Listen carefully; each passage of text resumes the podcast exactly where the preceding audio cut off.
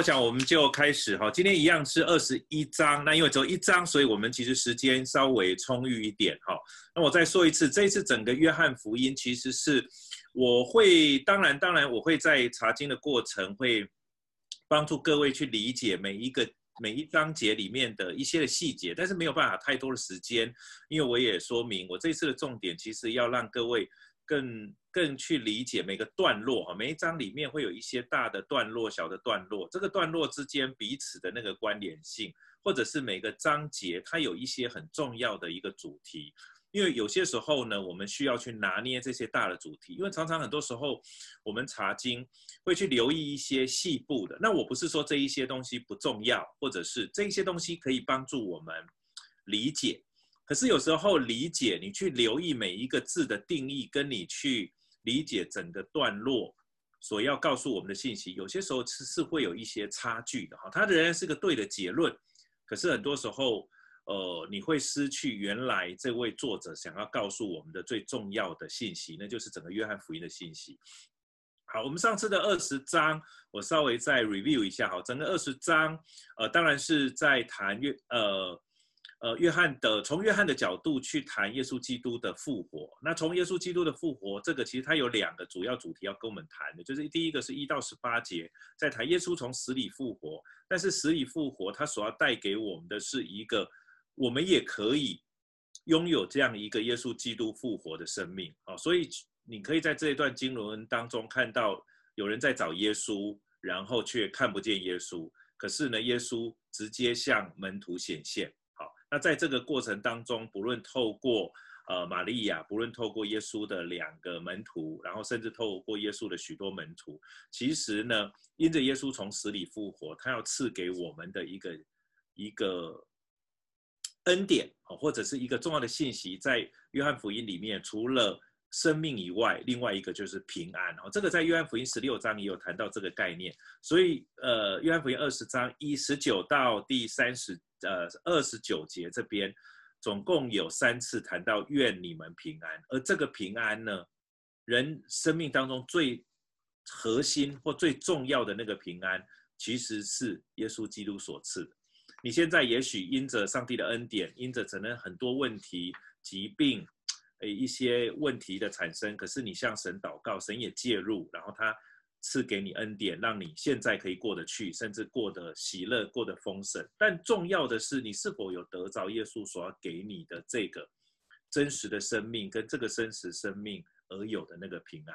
许多的基督徒在教会里面，呃，当然敬拜，当然读经，当然祷祷告，可是其实活着并没有安全感，并没有平安。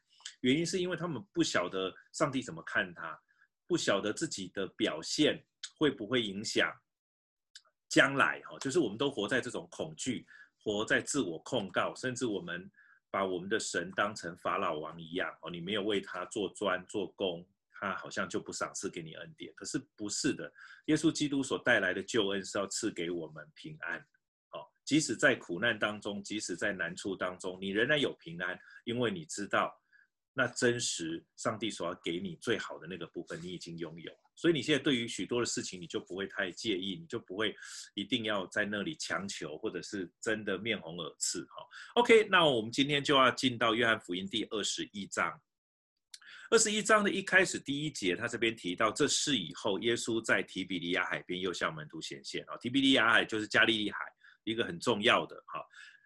呃，在约翰福音当中，你可以说它是一个耶稣其实就在这个提比利亚海，然后海边，然后跟。耶路撒冷，其他的细节的地方，其实约翰没有提到太多。你你大概知道有几个重要的城，就是呃加拿，然后再来就是伯大尼，就是大概这几个城哦。地点很简单，这也是约翰我觉得他很特别的，就是他只选择一些很重要的重点，想要告诉我们。那这些事以后，这个这些事，当然你可以指的是二十章的事哈，或者二十呃十九十八，耶稣被。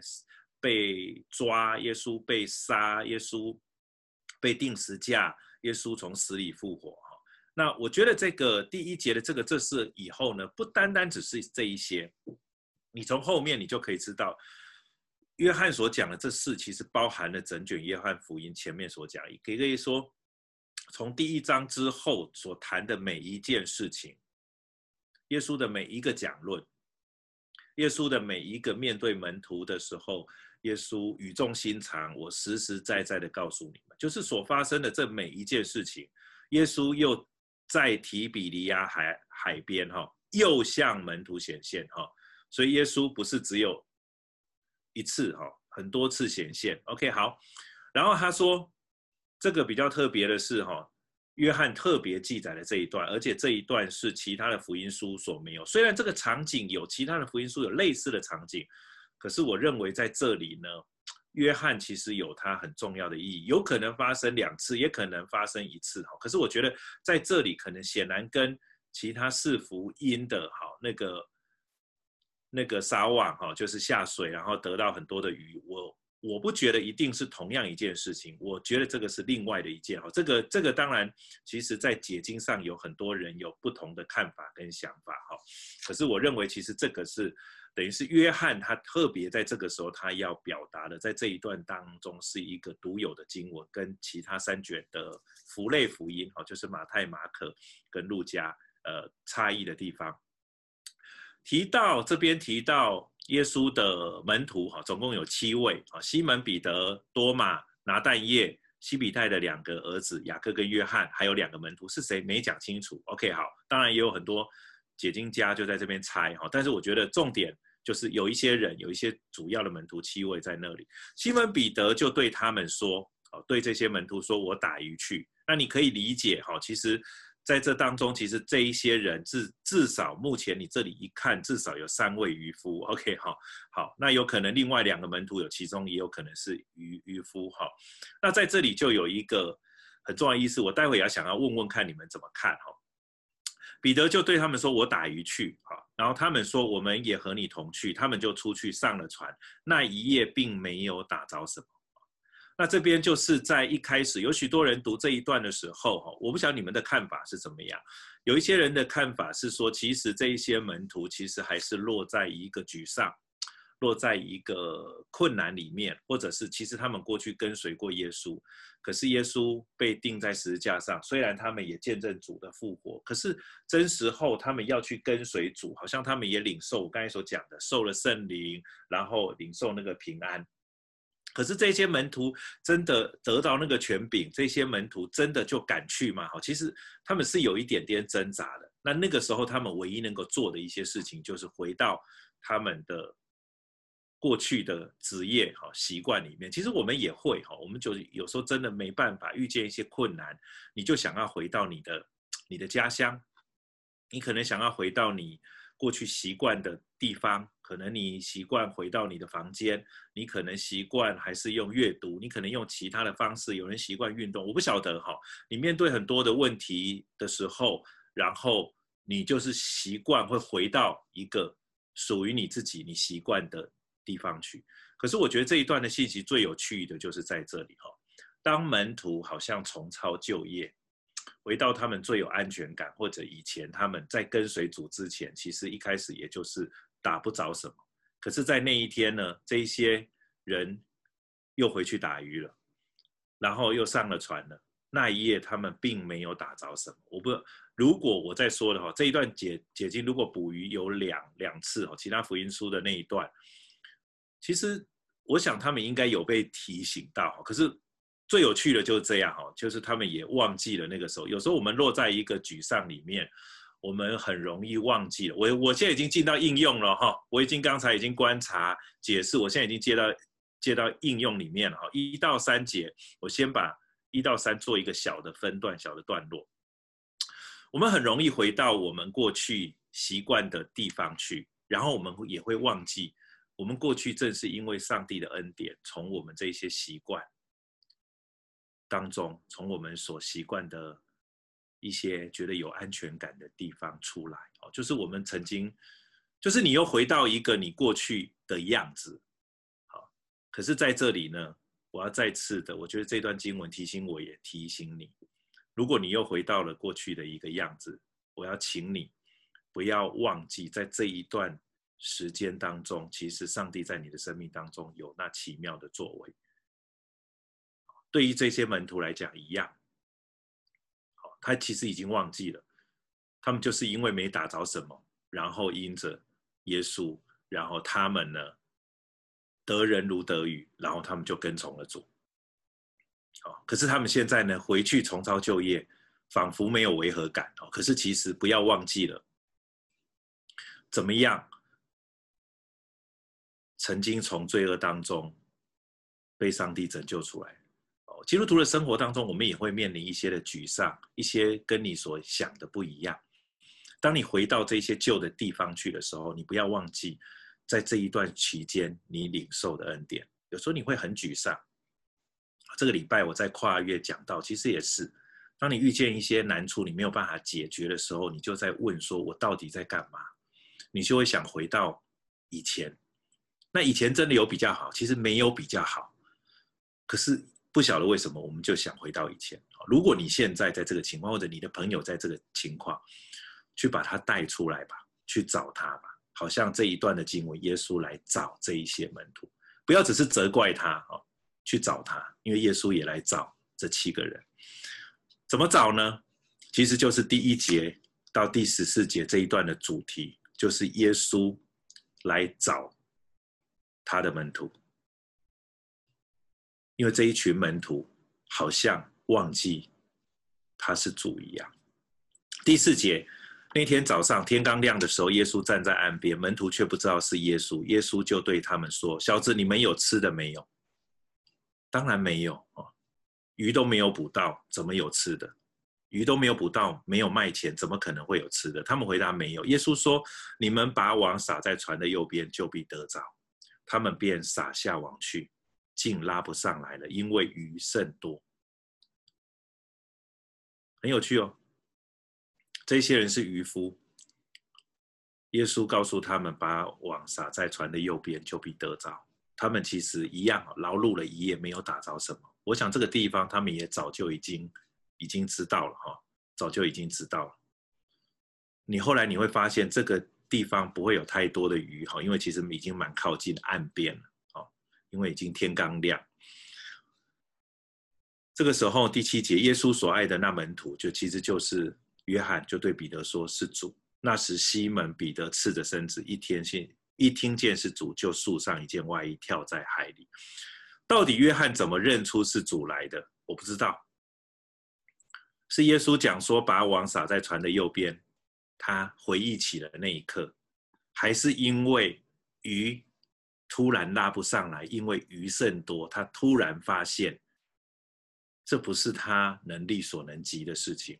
然后上帝又再次的把恩典降在他们身上，他突然认识了，现在神就与他们同在。现在吩咐他做这件事情的正是神的儿子，或是正是那一位主自己。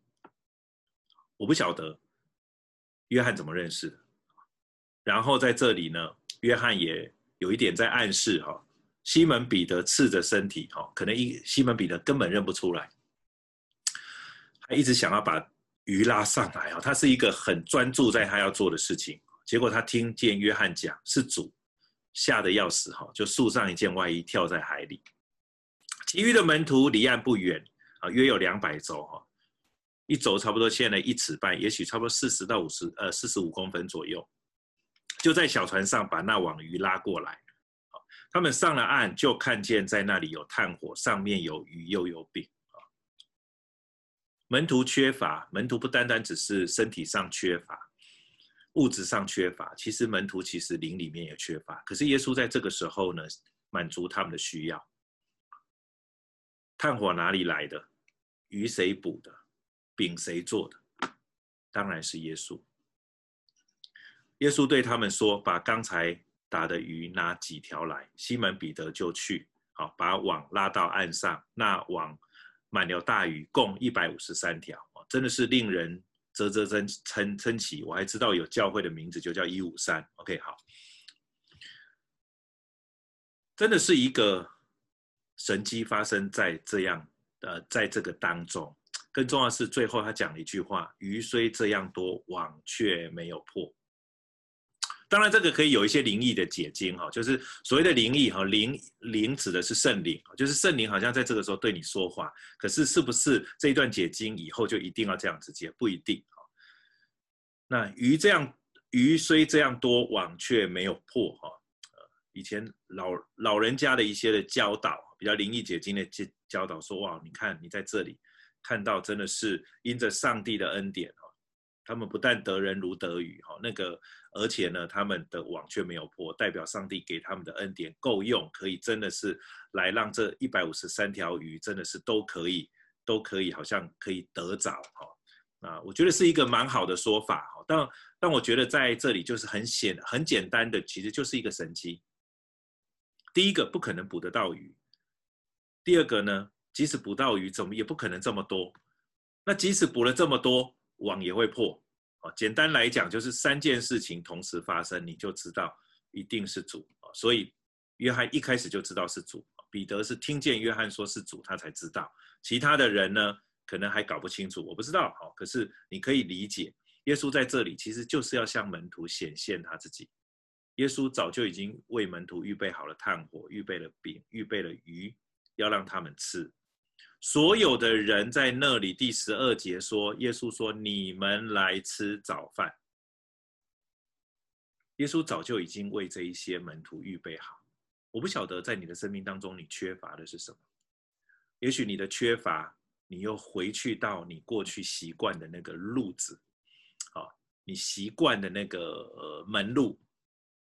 你曾经信了耶稣，你觉得呃不应该那样做，你撇弃了那一些。可是你继续往前行的时候，你发现信了耶稣之后，你觉得你有许多的亏损，所以你决定这样不好，我还是按照我以前的原则过活。我不晓得你是哪一种，也有可能这一段经文当中也在对你说这个话，或者是你其实很受伤啊，你觉得很想要离开这个信仰，基督的信仰，我不知道怎么办。可是在这里，我觉得整个段落呢，其实正是在对那一些失望、灰心，想要再回去到原来的路途上，原来所走的那一条路上的弟兄姐妹说话。耶稣在这里，其实在呼召你回来吃早饭吧。或者你有朋友，或者有基督徒朋友、弟兄姐妹是这样。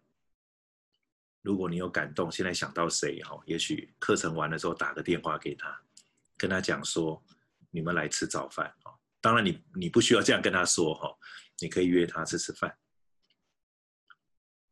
满足一下身体的需要，然后也听听看他灵里面的需要。为什么他们要打鱼去？为什么他们领受了那个使命？耶稣说：“愿你们平安，你们受圣灵，然后你们要往前去。”他们没有往前去，回来打鱼，不知道啊。可是我觉得在这个段落当中，可以给我们一些的提醒或者实际的应用。好，十四节，耶稣从死里复活以后向门徒显现，这是什么？第三次啊。所以你看第二十章、第二十一章，耶稣就在这里显现三次，再次的告诉你，主耶稣基督从死里复活。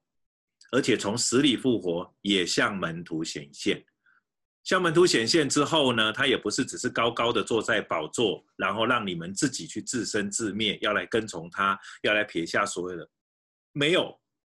当我们遇见困难、遇见难处，耶稣一样进到这一群门徒的生命当中，去解决他们吃的问题，为他们预备早餐，预备饼，预备鱼，预备炭火，让他们知道。他们可以得人如得鱼，而且鱼多，网也没有破。这是我觉得在这个段落当中，我要鼓励许许多的基督徒啊，有一些基督徒，我们基督徒当当久了就会就会习惯习以为常，然后甚至是有一些事情，上帝或者耶稣基督没有照你的时间表发生的时候，你会很沮丧，甚至你会觉得那算了好了，我不要这个信仰好了。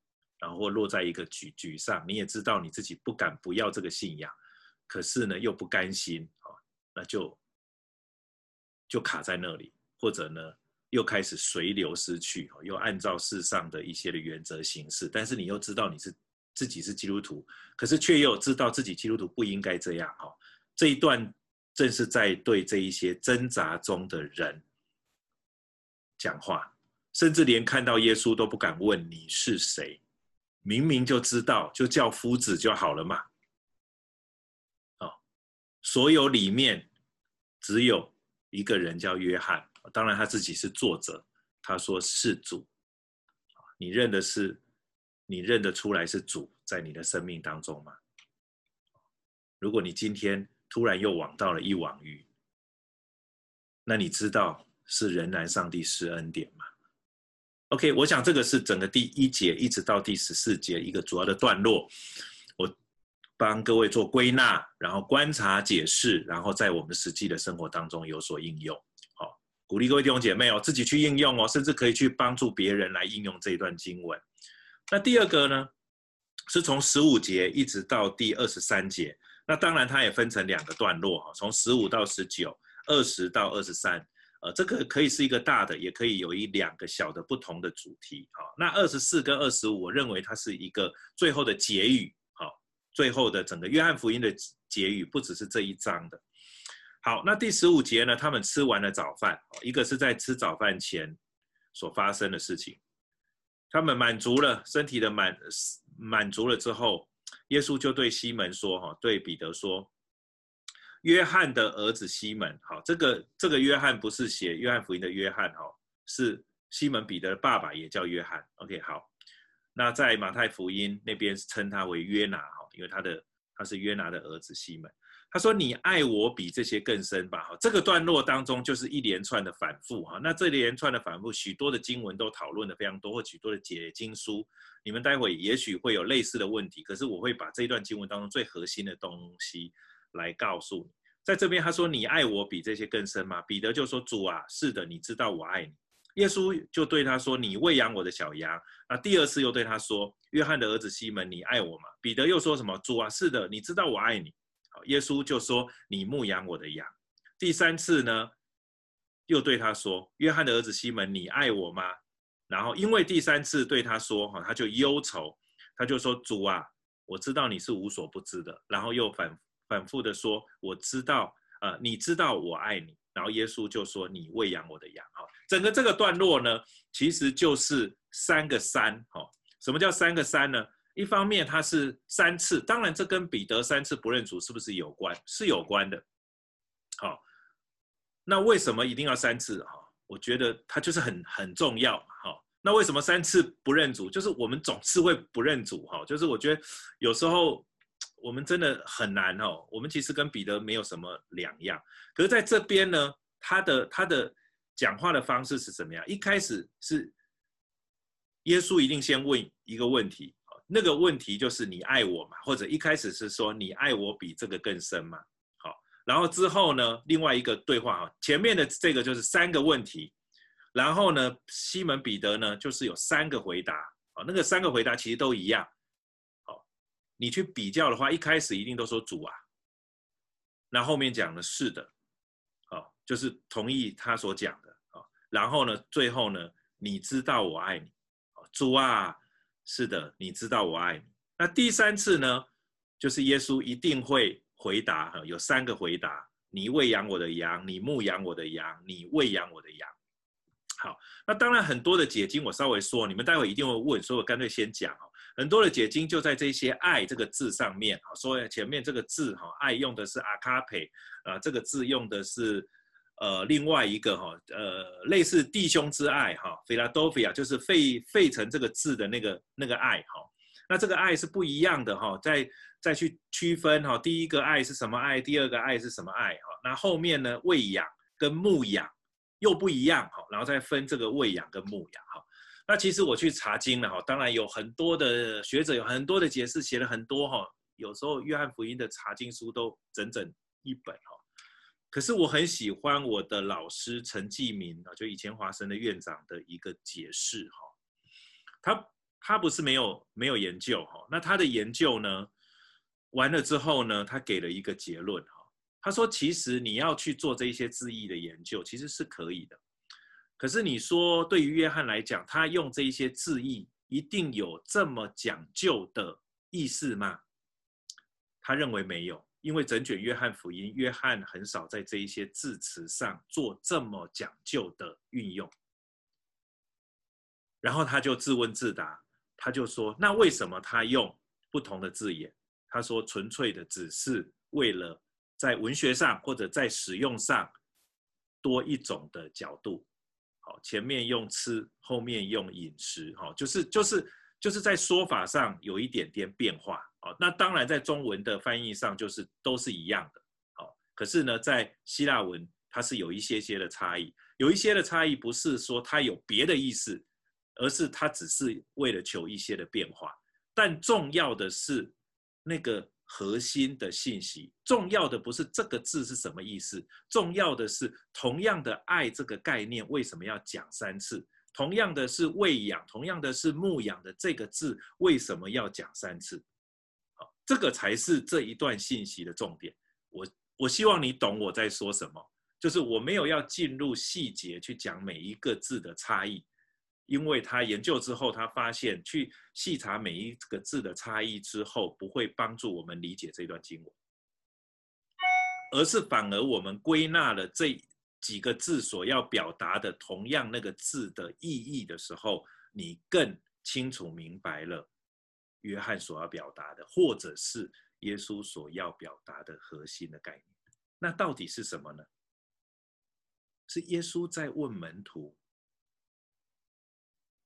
我们怎么回应对他的爱？他爱我们是真的，因为我们很难去证明我们对他的爱。这就是为什么彼得讲到后来都有一点心虚哈，讲不出来。最后说啊啊啊啊，是的，你知道，有时候我们话讲不出来哈，就好像我现在可能跟你讲，我要表达的有时候讲不出来，或者我表达我也不确定你是不是知道。到了后来，呃呃，就这样啊，好，你知道，可是你是不是知道？其实我也不知道。就有这样子的一个味道，所以彼得在这里其实三次的说：“主啊，是的，你知道我爱你。”是因为彼得很清楚知道他没有办法拿出什么证明，所有的证明都只有主自己知道，只有主自己知道我们的心。那个我们对于上帝的爱，真的有些时候蛮难用一定的行动来证明。这个行动我做得到，那个行动他做不到，那并不代表我做得到的人就比较爱主。我再说不是，好，我愿意领受呼召，成为一个全职传道人。别人可能会觉得这样比较爱主，我要告诉你不一定，因为后面就会讲，而是上帝对每一个人有不同的呼召。我领受传道人的呼召，成为传道人，跟你领受一个家庭主妇的呼召，照顾你的孩子，基本上是一样的。不因为我是传道人的呼召，所以我比较爱主。希望你听得懂。好，所以在这里呢，第一个核心是主问我们一个问题：是我们爱他吗？那我们其实会发现，或者彼得代表我们发现了我们的问题，我们很难真实的向主表达我们的爱，或者我们很难用我们的行动去证明，因为真的没办法。对于彼得来讲很难，因为我们都是彼得嘛，对吧？可是难，那难道就不能？够用行动去表达吗？可以的。耶稣最后谈的其实就是他希望我们做的。他说什么？你喂养我的羊，你牧养我的羊。记得，羊是谁的？主的。在这里很少人强调这个。我要强调的是，你牧养，可是是主的羊。很多时候，我们可以喂养，我们可以牧养。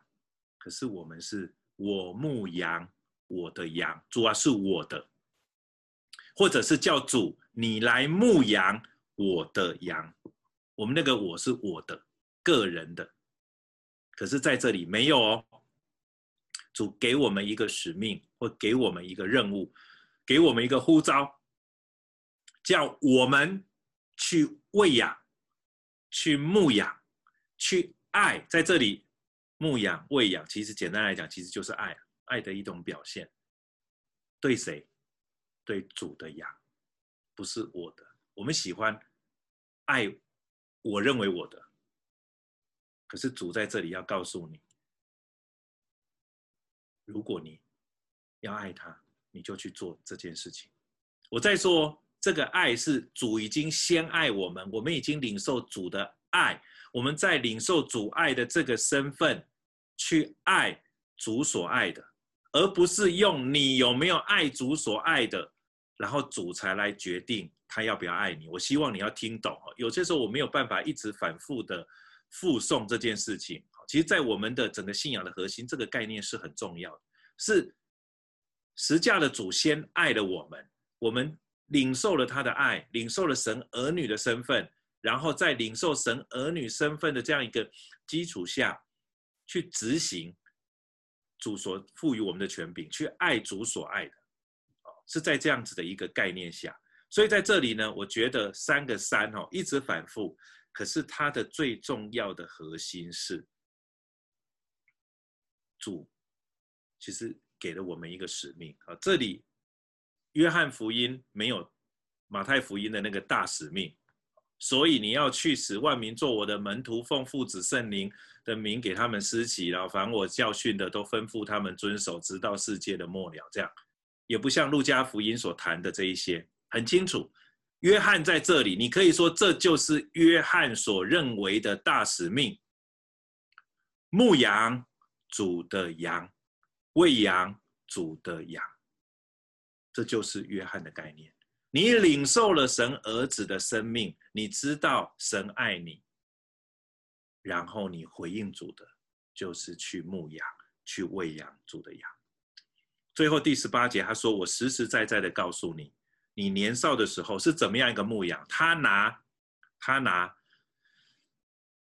彼得来做一个例子，他等于有点告诉告诉彼得。当然在写。约翰福音的时候，很有可能彼得已经殉道了，或者已经知道这件事情。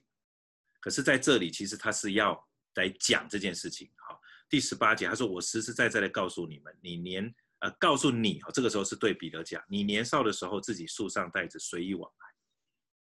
我们都这样。可是说年老的时候呢，你要伸出手来，别人要把你束上，带你到带你到不愿意去的地方。”这就是彼得第十九节，耶稣说这话是指的彼得要怎样死，荣耀神。然后耶稣讲完了这个话，括号那个是后来约翰写的时候，把这个等于是附注上去，让我们可以明白，让当时候的读者可以明白。然后说了这个话，就是啊，要带你到不愿意去的地方。然后说了这个话，就对彼得说：“你跟从我吧。”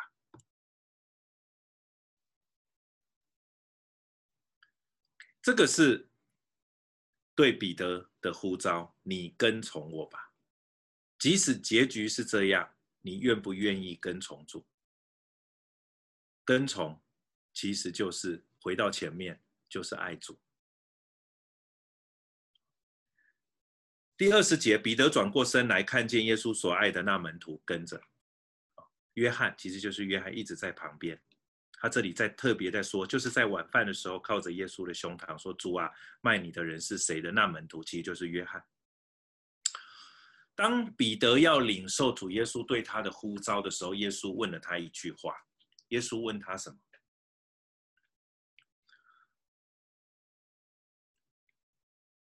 耶稣就直接对他说：“我要若要他等到我来的时候与你何干？你跟从我吧。”我们人很多时候要跟从主的时候，哈，我们其实会想要先看看别人，跟别人比比较一下。我觉得这个是真的是没办法，我们人就是这样啊。我不是讲别人，我是讲我自己，我也我也会这样。很多时候，当你要做出那个选择的时候，当上帝你领受一个呼召，然后上帝要你去那里的时候，你第一个先会问说：啊，那我是这样。那另外那个人呢？那他怎么样？新兴城市教会今年第五第五第五年了，今年要过五周年了，哈，满整整五年了。其实五年前跟古罗牧师我们一起来到这里，他那个时候已经在台北了的一零一了。那时候我在淡水，然后我们就有一个呼召要来到新兴，来到南港这里。这个时候，那个时候很清楚知道，当祷告的时候，知道上帝呼召我们来，可是来，其实你知道有困难，你知道有很多东西你不确定，你只知道要来，可是还有好多的问题没办法解决，你会一直就在想说怎么办？哈，我一我一定要这样吗？这个这一去，我我不是很确定，我不是因为知道今天的结局是这样。如果我知道今天是这样，我五年前我会欣然答应，然后会问他说，那为什么不早一点？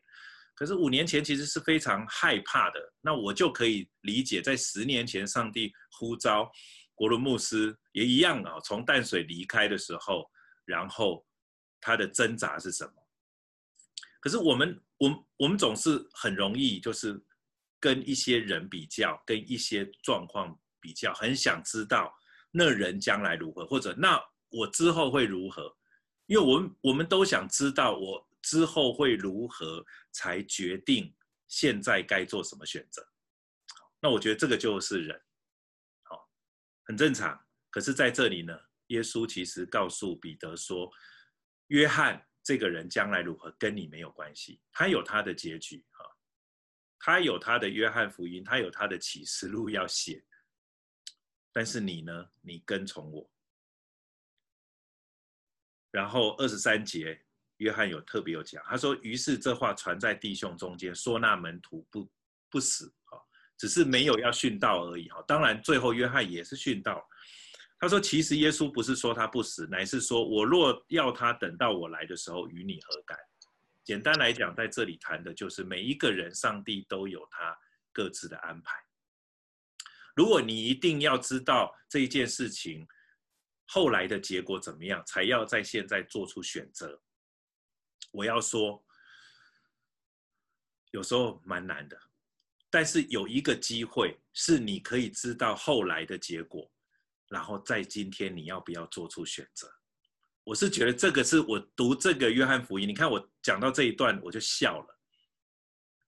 我们的人生当中永远没有办法做出这种选，你永远不知道后来会怎么样，而你在今天可以先有选择的机会，真的。太多的事情了，